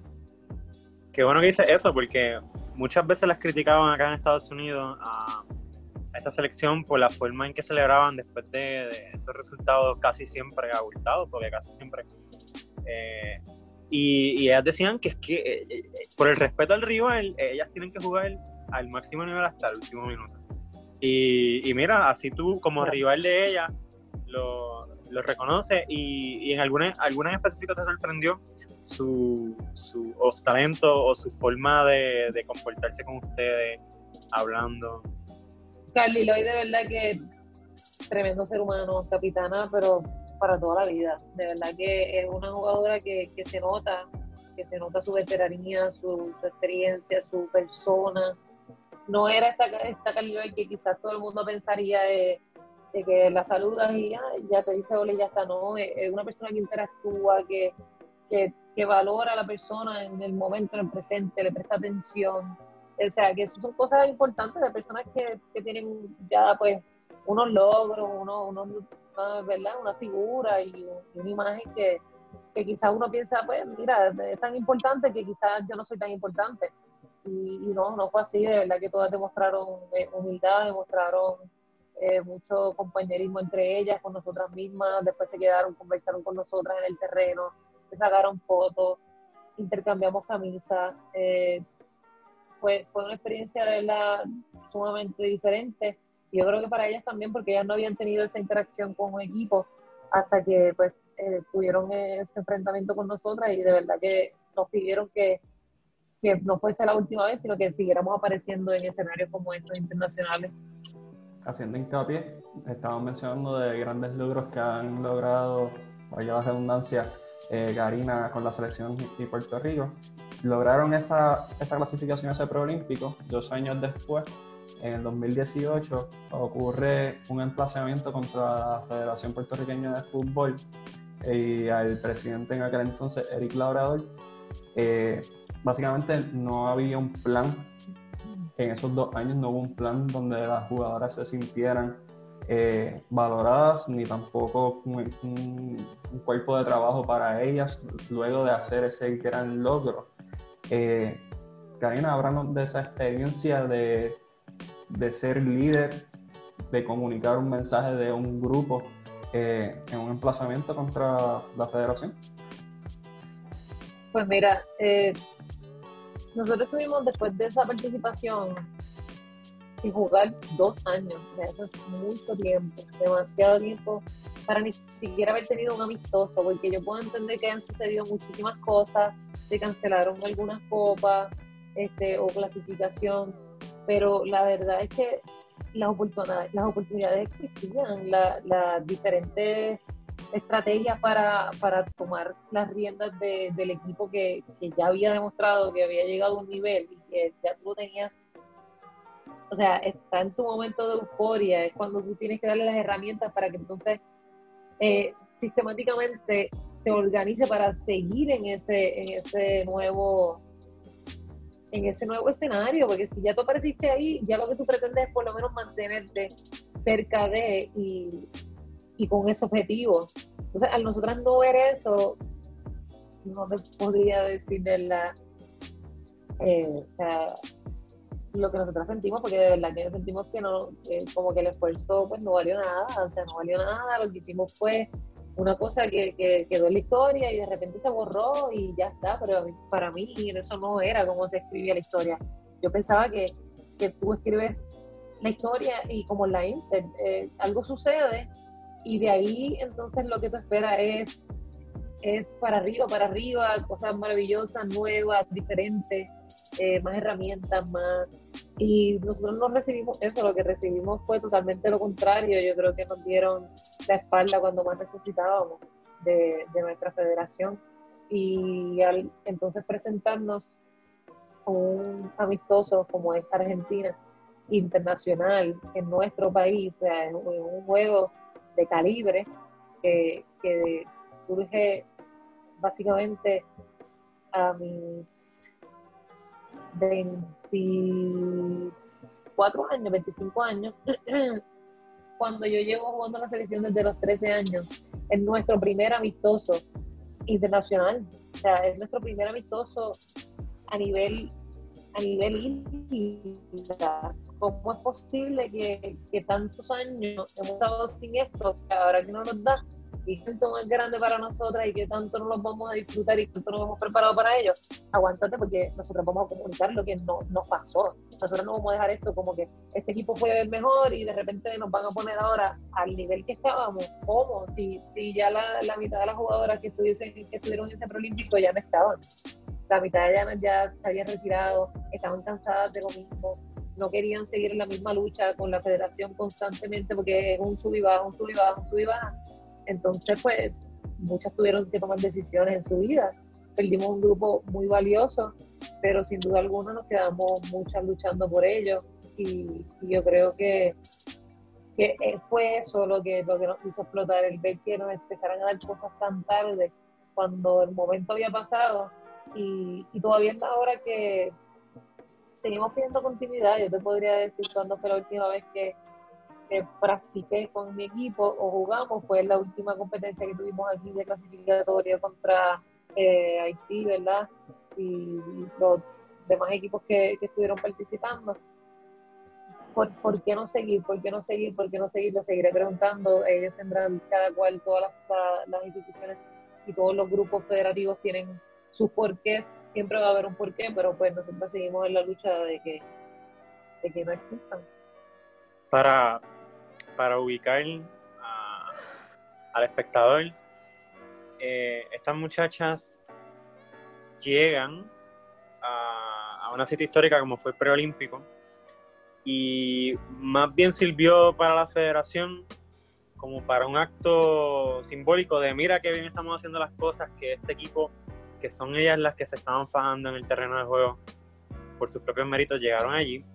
Y una vez pasó eso, volvió otra vez la realidad de cero continuidad, de problemas también con dietas, con todo. Eh, y, y cómo estas muchachas no tenían una estructura de entrenamiento ya definida con, con, con amistosos internacionales tal fecha, tal fecha, tal fecha. Y, y fueron unas valientes porque se ha visto pocas veces en el deporte de Puerto Rico cómo todas ellas se unieron con un objetivo que esta protesta salió de Puerto Rico y todo, fue algo internacional, las mismas jugadoras de Estados Unidos la apoyaron y, todavía siguen con esta lucha. La federación ya cambió de mando, ahora tiene otro mando. Mencionas que la continuidad sigue más o menos igual. Y es una pena porque el, fútbol en Puerto Rico, si, si hay una rama que, que tiene las herramientas para, para estar compitiendo en, el alto nivel, entiéndase preolímpico o, o, algún otro torneo a nivel eh, centroamericano, panamericano, es el equipo femenino de Puerto Rico de fútbol. Y cuando no hay continuidad y te dice, oh, vamos a entrenar una semana antes para que entonces vamos a enfrentar a Argentina dos veces, pero vamos a entrenar, pues eso, eso está mal. Y, y, y las muchachas, con, con mucha razón, y, y de verdad que con mucho coraje, porque no lo tienen muchos atletas a, a ese nivel, hablaron y, y, recuerdo cuando sacaron la pancarta, recuerdo la celebración, eh, en verdad que ojalá, o sea, no se cansen nunca de, de, de, esta pelea porque también ustedes están peleando por ese legado que van a ir por las chicas de, después de ustedes. Esa yo creo que es nuestra única motivación eh, porque ya, ya como jugadoras nosotras nos hemos contado tantas cosas que como que no podemos pensar en nosotras. Yo no pienso, cuando yo meto el gol, yo no pienso en mí, yo pienso en la niña pequeña que se está dando en el pecho y quiere ser como yo. O sea, ya nosotras estamos en un nivel de que, de que nosotras queremos dar lo que queda por, por esas generaciones que están, que están subiendo y que, y que están amando el deporte tanto como nosotras y que nos tienen ahí como referentes. Así que seguiremos, seguiremos la lucha, seguiremos, seguiremos trabajándolo fuertemente hasta que, hasta que se vea la diferencia. Sí. Karina, yo te hago una pregunta. Obviamente se habla mucho del sacrificio de un atleta. En Puerto Rico, pues muchas atletas son atletas, pero a la vez trabajan. ¿Esa es tu situación también? Pues no, yo gracias al Señor puedo, puedo mantenerme con el deporte, tengo mis oficiadores, obviamente ahora mismo nos encontramos en, en, situaciones pues diferentes, pero yo vivo del fútbol y, y, estudio a la par, así que me dedico a ser estudiante y a ser futbolista al 100%. Pero muchas colegas, compañeras tuyas, pues sí han tenido esta disyuntiva de tener que mezclar ambas ramas y po para poder estar en un deporte que como hemos mencionado, no siempre se le ha dado la atención que, que merece. Eh, ¿Cuán difícil de lo que han expresado tus compañeras es el proceso para ellas de poder hacer algo así? Sí, porque mira, eh, obviamente gracias al Señor y, y, a todo el sacrificio, ¿verdad? Y a todas las personas que, que se han involucrado en mi proceso, pues yo puedo pues, hoy valorar más el tiempo en cuestión a, lo que es el deporte se. Yo necesito pensar en todo, prepararme en todo, porque yo le debo todo al deporte. Pero hay muchas personas que, que como yo, en un, inicio, ¿verdad? Y en, y en el transcurso, tuvimos que hacer demasiadas cosas a la vez y mantener un nivel y mantener una lucha y mantener unos estudios y mantener un trabajo y o sea, eh, son demasiadas cosas que yo entiendo que no solamente pasan en el fútbol, pasan en todos los deportes eh, es importante y los, lo diré mil veces, ya sea nivel selección, nivel este, club o ya sea otro deporte, los, los atletas necesitan tener eh, todas las herramientas y necesitan tener todo lo necesario para poder dar el máximo. Ya nosotros con simplemente tener que enfrentarnos a equipos sumamente fuertes que están a años luz de nosotros en preparación, en cultura, en, en todo, en todo. Aquí tenemos que aprender desde cero porque todavía el sol de hoy hay tanto que no conocemos. Hay tanto que las jugadoras que juegan a mi lado y muchas que puedan llevar hasta años. Yo le digo un concepto que aprendí quizás en Málaga y no lo entiendan o quizás no lo hayan visto de esa manera o sea diferente o, o que todavía no hayan indagado en eso, a mí me, preocupa porque entonces, ¿qué estamos haciendo? ¿Cómo estamos educando nuestra, a nuestra cultura del fútbol? ¿Qué estamos haciendo para que sea diferente, para que siga creciendo? Y es que las herramientas van a ser todo. Si una jugadora puede ir con toda la motivación del mundo a entrenar, los resultados se van a ver. Ahora, si una jugadora viene y va al terreno de fútbol a entrenar a las 8 de la noche, cuando ya por la mañana estudió, entrenó con la universidad, trabajó, hizo no sé qué, y luego, demasiado, demasiado. Y yo entiendo que, entiendo no, yo pienso que todas las jugadoras y todas las que luchan a mi lado y para mí son, son un ejemplo a seguir porque nos hemos visto todas luchando en contra de la marea y aquí estamos todavía en la lucha y cada día conseguimos un detallito más, pero, pero ahí vamos todavía en, en esos pasos. Karina, ¿te ves algún día siendo, sea entrenadora de la selección femenina eh, mayor o liderando la, la, Federación de Fútbol como presidenta? Eh, esa parte negativo, la parte administrativa de verdad que no, nada de interés. Si tuviese que en algún momento de mi vida y uno muy lejano podría considerarlo. Pero lo que sí tengo claro es que algo, algo tendré que dejar en, ese, en esa parte, algo tendré que hacer. Eh, me encantaría que sea en el terreno, por supuesto, donde pueda transmitirlo más todavía y donde pueda recibir yo el, eh, la recompensa, ¿no? esa gratificación que, que solamente se recibe cuando los resultados se dan, cuando todo aparece lo tendré que hacer y lo haré y me prepararé y ahí estaré, pero todavía queda un buen tiempo. Claro, porque hablas como una entrenadora. Eso más o menos, eh, como un, capitán también es prácticamente el entrenador en el campo. El organista y todo, el que tiene que hablar cuando hay algo con el árbitro, pero ya te estoy imaginando. Parte de, de, mi, de mi, ¿verdad? mi proceso, de mi recorrido a, a pues, tener la vida que quizás hoy puedo tener ha sido eso, ha sido ser entrenadora, ser jugadora, ser estudiante. Yo ya, ya tuve la experiencia de, ser entrenadora en club, en Bayamón, en la American Militar, inclusive tuve categoría de la varsity, la junior. Eh, me lo disfruté muchísimo. Esas niñas se sentían bien identificadas conmigo porque o sea, yo tampoco le llevo tantos años a ellas. Y verlas crecer, tengo jugadoras que estuvieron conmigo de chiquita en la American y, hoy las veo en la selección y hoy las veo jugando conmigo. Una de ellas es mi capitana en Bayamón, eh, Sofía Rivera. Esa niña yo la conocí desde pequeñita y obviamente ha tenido sus diferentes entrenadores y sus diferentes eh, caminos, ¿verdad? Y, todo, pero yo, yo quise transmitirle muchas cosas, quise enseñarle muchas cosas y al sol de hoy veo, veo como ella lo, lo absorbió todo y para mí eso es es bello, es bello, pero sin embargo también es bello poder vivir ahora mismo el fútbol a su máximo en cuestión a lo que quiero yo hacer como jugadora y no enfocarme tanto en la parte de entrenadora ahora mismo, porque ya bastante tengo, como tú dices, dentro del terreno. Ahora mismo no soy capitana de Bayamón. Sin embargo, Sandena son mis hermanas, eh, Alondra Nieves, que es la, capitana, junto con Sofía Rivera. Son dos niñas que, que las he visto crecer, que han jugado conmigo desde chiquitas, y que yo les he tratado de inculcar, les he tratado de, enseñar lo que ya he aprendido. Y son ellas las que ahora manejan esa posición, así que con todo y eso todavía sigo compartiendo experiencia y hay que estar pendiente a todos los detalles y eso a veces agota mucho.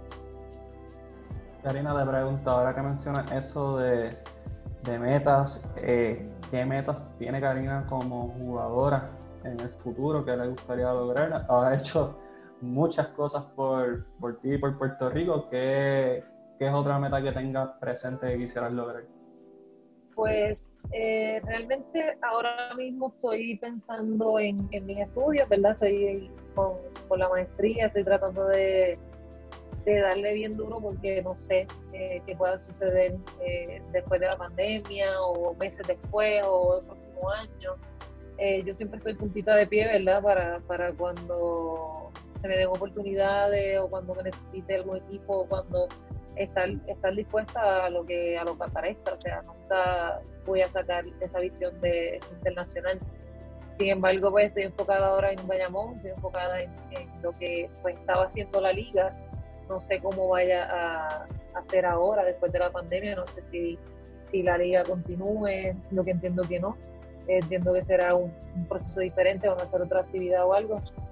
Pero me gustaría todavía pues dar un poco más, y más ahora que estamos saliendo de esta pandemia, que yo sé que va a ser difícil levantar eh, muchos equipos, jugadoras que quizás estén eh, desanimadas, eh, jugadoras que hayan perdido el amor o, que hayan simplemente estado meses sin entrenar, estando en sus casas tiradas, porque no es fácil tener una disciplina tan rígida cuando tú haces el deporte porque lo amas y esto, pero quizás no es tu, tu enfoque a ser profesional, tú quieres ser médico, no quieres ser futbolista. Entonces, pues eso va a ser bien cuesta arriba. Yo creo que mi mayor enfoque ahora mismo es pensar en Puerto Rico, en que salgamos de esta fase para ya comenzar la fase de, de estar en el campo, ver cómo están las chicas, ver cómo estamos todos, ver cómo está el fútbol en general en la isla. Y poco a poco yo sé que, que las cosas estarán apareciendo y que todo caerá en su sitio. Y yo por ahora disfrutarme a mi familia al máximo disfrutarme al equipo, disfrutarme a la chica y, tratar de, salir de esto lo antes posible y sobre todo cambiar nuestra mentalidad porque yo creo que esto también nos va a hacer ser profesionales, salir de la pandemia y encontrarnos con quizás una Karina que tiene 27 años y lleva tantos años y hasta le duele una rodilla o le duele no sé qué o ya está empezando a hacer una cosita, ¿cómo ella puede estar más disciplinada que yo que tengo 17 años estoy y me puse gordita y quizás se vaya a estar en el campo. Entonces yo voy a estar ahí con el ejemplo puro de poder decir, tienes que darle, tienes que entrenar, tienes que, mira mami, si yo puedo, tú puedes. Entonces pues, eso va a ser algo que yo sé que se va a dar, va a ser una situación en que muchas chicas van a necesitar apoyo y ahí vamos a estar para, para eso. Y que sin duda Karina es el vivo ejemplo de lo que es una líder dentro de, un campo de fútbol. Y antes de dejarla ir, pues vamos, hablamos de su carrera, pero también queremos saber algunos datitos de, de ella como fanática, exactamente. Así que, Karina, vamos a hacer un jueguito contigo. Eh, no te voy a dar mucho tiempo a pensarlo, pero eh, todo es fútbol related, así que tengo un minuto aquí con el productor, con el internacional del Orgullo Trujillo y Basabe, así que voy. Karina Socarras tu Mount Rushmore de fútbol masculino y femenino. Model, ¿cómo fue, perdóname? El Mount Rushmore. Cuatro jugadores, rama masculina, rama femenina del fútbol. Ok. Eh, femenino. Femenino, eh, Sam Kerr. Eh, es que los nombres me cuesta, pero la cara la tengo rápido. Eh, la rubia central de, Estados Unidos, Ertz, me quedo con Carly Lloyd, obviamente, y Abby Wambach. Eh, de masculino, Messi, Ronaldo, ambos juntitos.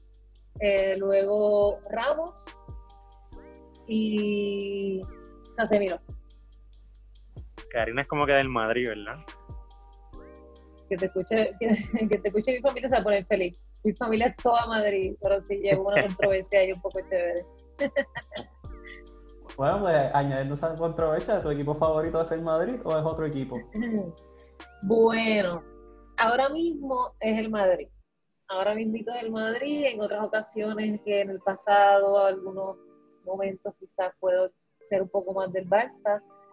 Pero, pero sí, es una cosa bien rara, pero Sí, Pero qué bueno, te gusta lo, lo, mejor de los dos mundos. Nadie. Hay gente que, o sea, yo no entiendo por qué si eres de Madrid tienes que odiar al Balsa, o no puedes disfrutar del Balsa, o viceversa, no, no entiendo. Sí, lo que pasa es que yo, yo, esto es algo que siempre tengo que contar, porque yo soy de natural del Barcelona. Siempre me gusta el Barcelona, eh, sigo a sus jugadores, me encanta Messi, me encanta todo el equipo. El equipo empezó a cambiar y qué sé yo, bueno, no pasa nada quizás no me enamoraba tanto, pero mi familia siempre ha sido del Madrid. Pero te digo, mi familia son todos, menos yo. Son todos menos yo. Y entonces imagínate tú cómo vivimos esos juegos. Ellos, cuando son los clásicos, me comen viva. Y pues poco a poco mi abuela me ha ido comprando camisas del Madrid, he ido por ahí a ver el estadio Bernabéu con mi hermano. Entonces, pues ya imagínate, ya es más la sangre que me lleva por allí, conozco a los jugadores, me gustan todos. Así que, Karina, estadio favorito que hayas pisado? El Bernabéu, la verdad. Y me quedo con el de Texas también, porque ese, es donde jugamos me, me El preolímpico, ¿verdad? Sí. Sí, de tu experiencia con el Bernabéu y que sabemos que también es tu favorito.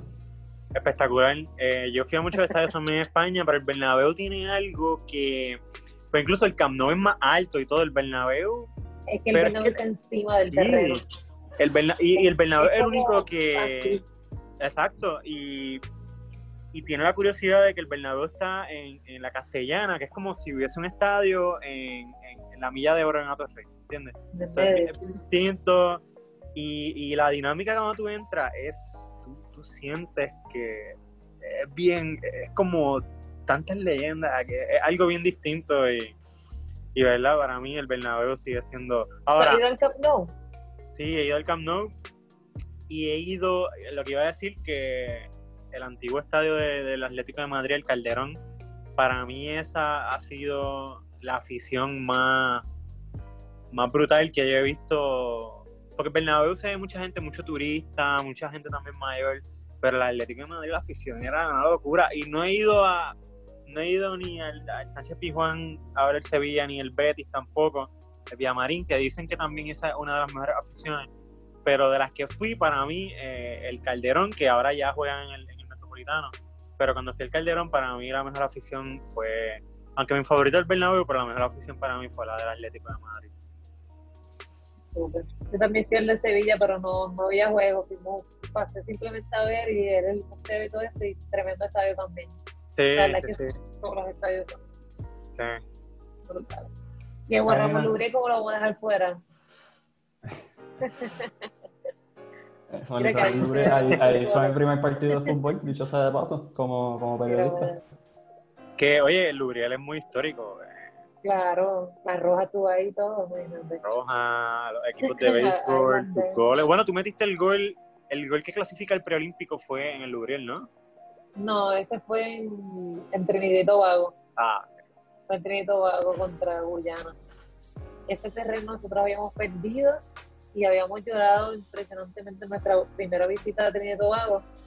Y cuando volvimos a Trinidad y Tobago pudimos cambiar la experiencia cuando clasificamos. O sea, que nos quedamos ya con lo bueno y lo otro ya se Sí, que hemos notado que Karina cuando no le sale a la primera, a la segunda le sale. Así que, quién sabe. ella tiene el famoso tiene el espíritu, me, recuerda mucho a Cristiano. Una, cristiana de la vida. ¿Sabes cuándo moverse? Pero... Mentalidad, Mamba Mentality. Sí, que ya, ya clasificaron el 2016 a un preolímpico. Quién sabe si en el próximo ciclo olímpico Karina está ahí. Vamos a una Olimpiada. Sí, uno nunca sabe. Sí. ¿Cuántos años te ves jugando, Karina? ¿Cuántos años más? Yo daría hasta mis treinta y pico, treinta y siete, si yo puedo hasta mis treinta y pico, o sea, literalmente 10 años más de lo que ahora mismo tengo, feliz. Yo hasta que mis piernas me lo permitan y obviamente tener el cuidado necesario, no, que no voy a quedar cojita por cualquier cosa que quiera sacrificarme más. O sea, obviamente cuidando mi salud, pero hasta que me lo permita mi cuerpo. Hormiga de Brasil, perdóname que te interrumpa, ella tiene... ¿Cuántos años hormiga? Casi 48. Sí. ¿En serio? 38, a 28. A lo mejor llega a los 40, quién sabe. Dios permita. Karina, ¿gol favorito? ¿Gol favorito? Tuyo.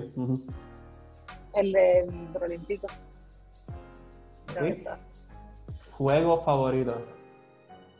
Juego favorito. No tiene ni que ser tuyo, puede ser eh, eh, un juego que nunca se te va a olvidar.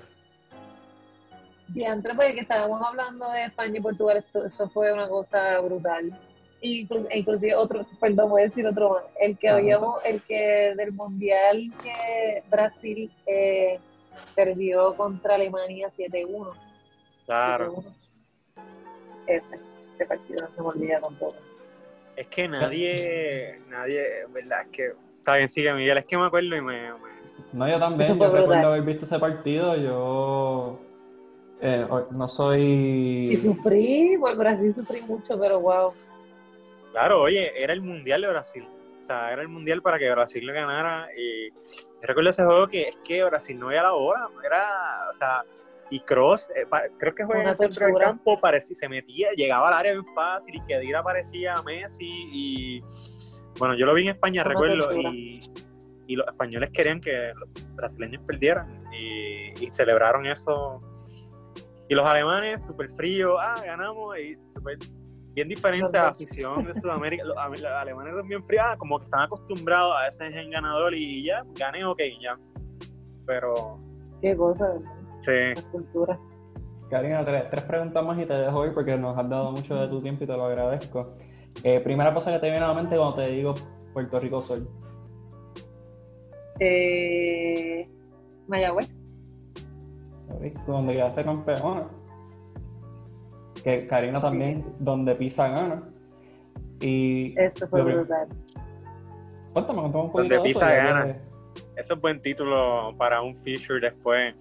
Cuando yo regrese a escribir a los periódicos de Puerto Rico y Karina ya esté en su etapa de retirarse, la jugadora Tiene- donde Karina pisa tiene dos gana. compromisos ya, tiene la nota con Quique y tiene la entrevista de retiro con nosotros. Karina, ya sabes. Dios mío, ya tengo el retiro lleno. que no llegue.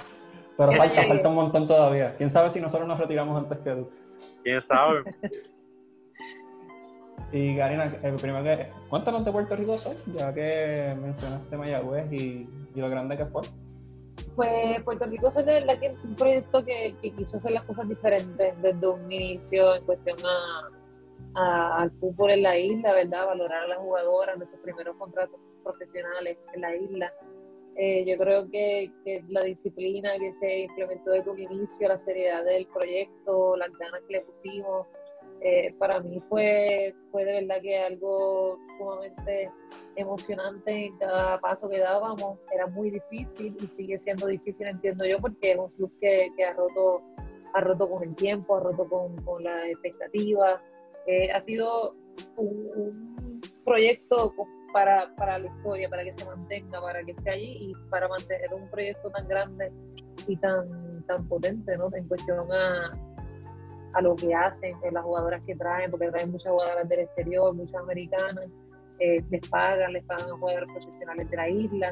O sea, que, que es un equipo que, que hay que, que sostener, que hay que darle una, una estructura sumamente sólida y hay que meter mucha cabeza. A mí me emocionó muchísimo, pero, pero bueno, el camino pues me devolvió a mi casa, cerca de mi familia. Entiendo, y como se los dije desde un inicio, para mí la- las decisiones que he tomado todas han sido correctas y, y de verdad que, que el, el proyecto fue buenísimo, metí muchos goles, me lo disfruté un montón con las personas que conocí de afuera, eh, con las personas que compartí de acá. Volver a jugar con Laura también, que con Laura no había jugado hace mucho tiempo, con Selimar nuevamente cuando vuelvo de Málaga, eh, jugar con mis compañeras en un proyecto tan, tan motivador y tan, ¿verdad? y tan talentoso como lo fue en ese entonces para mí fue, fue como el motivo perfecto para, para devolverme a casa. Y lo primero que te viene a la mente cuando hablamos de Bayamón FC. Mi hogar, mi hogar y de verdad que, o sea, al decir hogar es como cuando tú creces en un sitio, ¿verdad? Y quieres ver que florezca, quieres ver que, que cada uno de los integrantes crezca. Literalmente lo que pasa en un hogar, tú, ¿verdad? Te encuentras con muchas situaciones, te encuentras con, con, con retos, con, con diferentes personalidades, con diferentes eh, motivaciones o emociones, algunas se van, algunas se quitan, unas suben, otras Entonces, el, poder seguir viendo a mis chiquitas, el seguir compartiendo con ellas, el poder jugar hoy día con esas jugadoras que, en otro entonces la, la, que era el entrenador era yo, o quizá eh, estaban en una categoría menor, y verla hoy como se han superado, como han, roto con las expectativas, como el mismo club ha, seguido creciendo desde la firma con, con David Villa y el propósito que le han metido el interés y el amor que hay por la comunidad del fútbol en Bayamón y, esos niños de verdad que para mí siempre va a ser mi, casa donde, donde cada persona me recibe con un abrazo enorme y que cuando yo estuve en Puerto Rico Sol hice muchas veces eh, Bayamón y a mí nunca nadie me dio la espalda, nunca nadie me dijo nada, todos me respetaron, todos me valoraron, todos se reían conmigo en una que otra cosita, me tiraban una que otra cosita riéndose, pero de verdad que una fanaticada y una familia que, a donde sea que yo he ido, ahí he estado para mí. Y mi presidente, por supuesto, que, también fue a, ese partido que nos hizo ascender allá en Málaga, ese fue nuestro último partido de, semestre.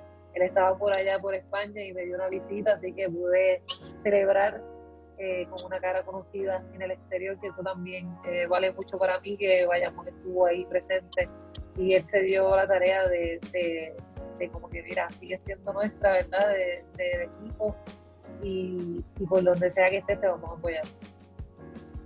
Importante, importante. Karina, antes de darte ahí, pues, consejos o qué le dirías a una jovencita que, que ve tus pasos y dice, pues, yo quiero ser como Karina Socarras? Pues la verdad es que solamente sería disfrutar, entender que, los propósitos son como son y que nosotros no podemos manipular las cosas como pasan. Siempre hay algo que aprender. Cuando uno pierde cuando más se aprende. E inclusive tenemos que educarnos para entender que cuando uno gana es cuando más uno tiene que aprender, aunque quizás no es cuando uno más aprende. es cuando uno tiene que pensar porque gané, y, valorar el momento y valorar eh, eh, todo lo que, lo que te llevó ahí, porque si, si somos desagradecidos, si no, no, no vemos el proceso, es bien difícil volver a, a, caer en el mismo sitio. Yo creo que, que, es bien importante que mientras vayamos dando nuestros pasos en la carrera, en el fútbol, en el deporte que, que amen, ¿verdad? Y todas esas niñas que, que obviamente siguen el fútbol y me siguen a mí, que sepan que la humildad es lo, lo más, lo más que, que, nos va a hacer llegar al tope. Y sobre todo entender que no es un deporte de una persona, que nunca vamos a ser la mejor, nunca vamos a ser la estrella, nunca vamos a ser la, la tal, por más que te llamen la goleadora, te llamen la capitana, la, la leyenda, la, la whatever, todas esas cosas son maravillosas, pero todo se debe a un equipo. O sea, todo se debe a un equipo y siempre será así. Yo creo que es lo más maravilloso de este juego y de este, de este deporte, porque yo no soy nadie sin todas mis compañeras y cierro los ojos y me pongo a pensar en más de 100 que, que hoy quizás no están jugando, pero que han, han dado todo por el deporte, me han dado a mí las herramientas para yo poder seguir siendo eh, esa, ese empuje que, que, ellas fueron en un entonces. Y yo quiero que esas niñas pequeñas que me están viendo sepan que ellas son mi empuje, que ellas sepan que, que ellas son las que a nosotros, las veteranas, nos siguen dando fuerza, nos siguen dando aliento, motivación, alegría y que en un entonces van a ser ellas las que están ahí llevando el liderato de, lo que es el fútbol femenino. Y sé que, que ahí podrán representar dignamente y, y llevarán a nuestro país a donde merece. Súper. Karina, te quiero dar las gracias por tu tiempo, por confiar en nosotros para poder tener esta charla y discutir una gran carrera que le queda mucho.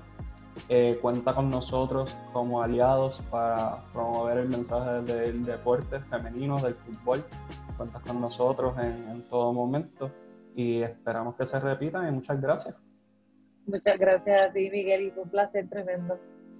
Y Kike, me alegra haberte tenido de vuelta. Me sentí como los tiempos de, de Aso Incompleto. Siempre un honor tenerte conmigo. ¿Y dónde te pueden seguir?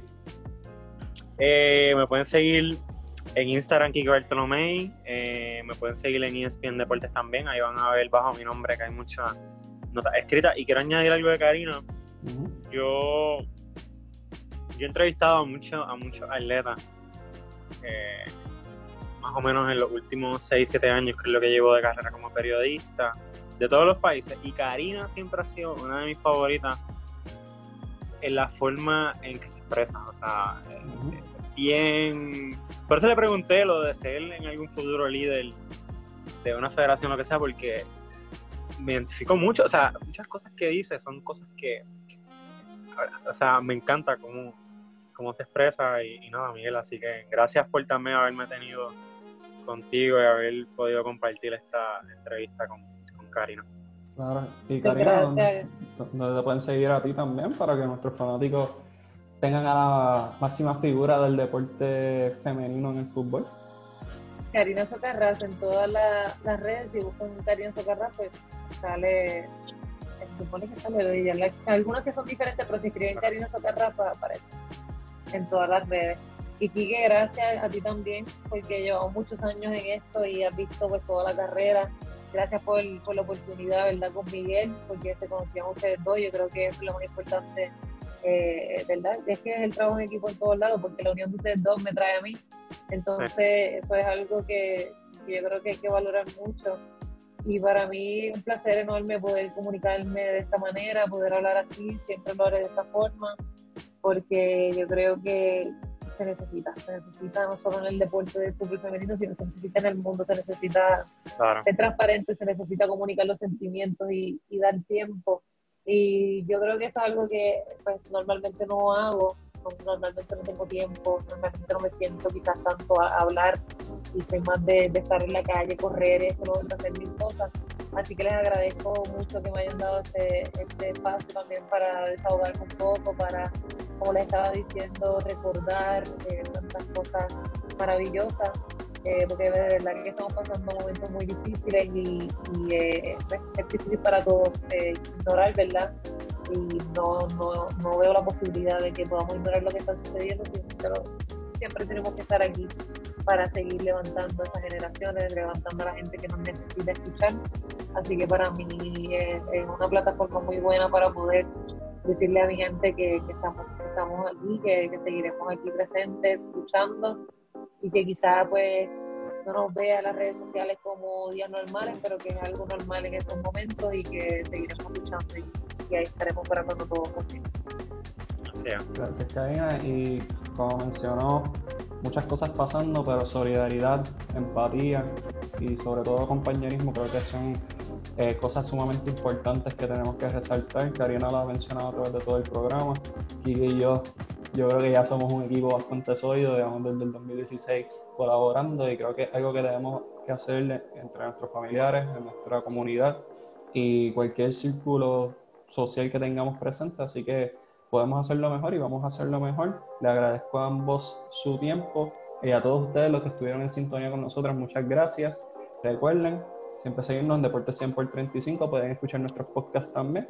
Y nos veremos en la próxima gran entrevista que se las dejamos pendientes. Así que llegamos, Corillo. Buenas noches.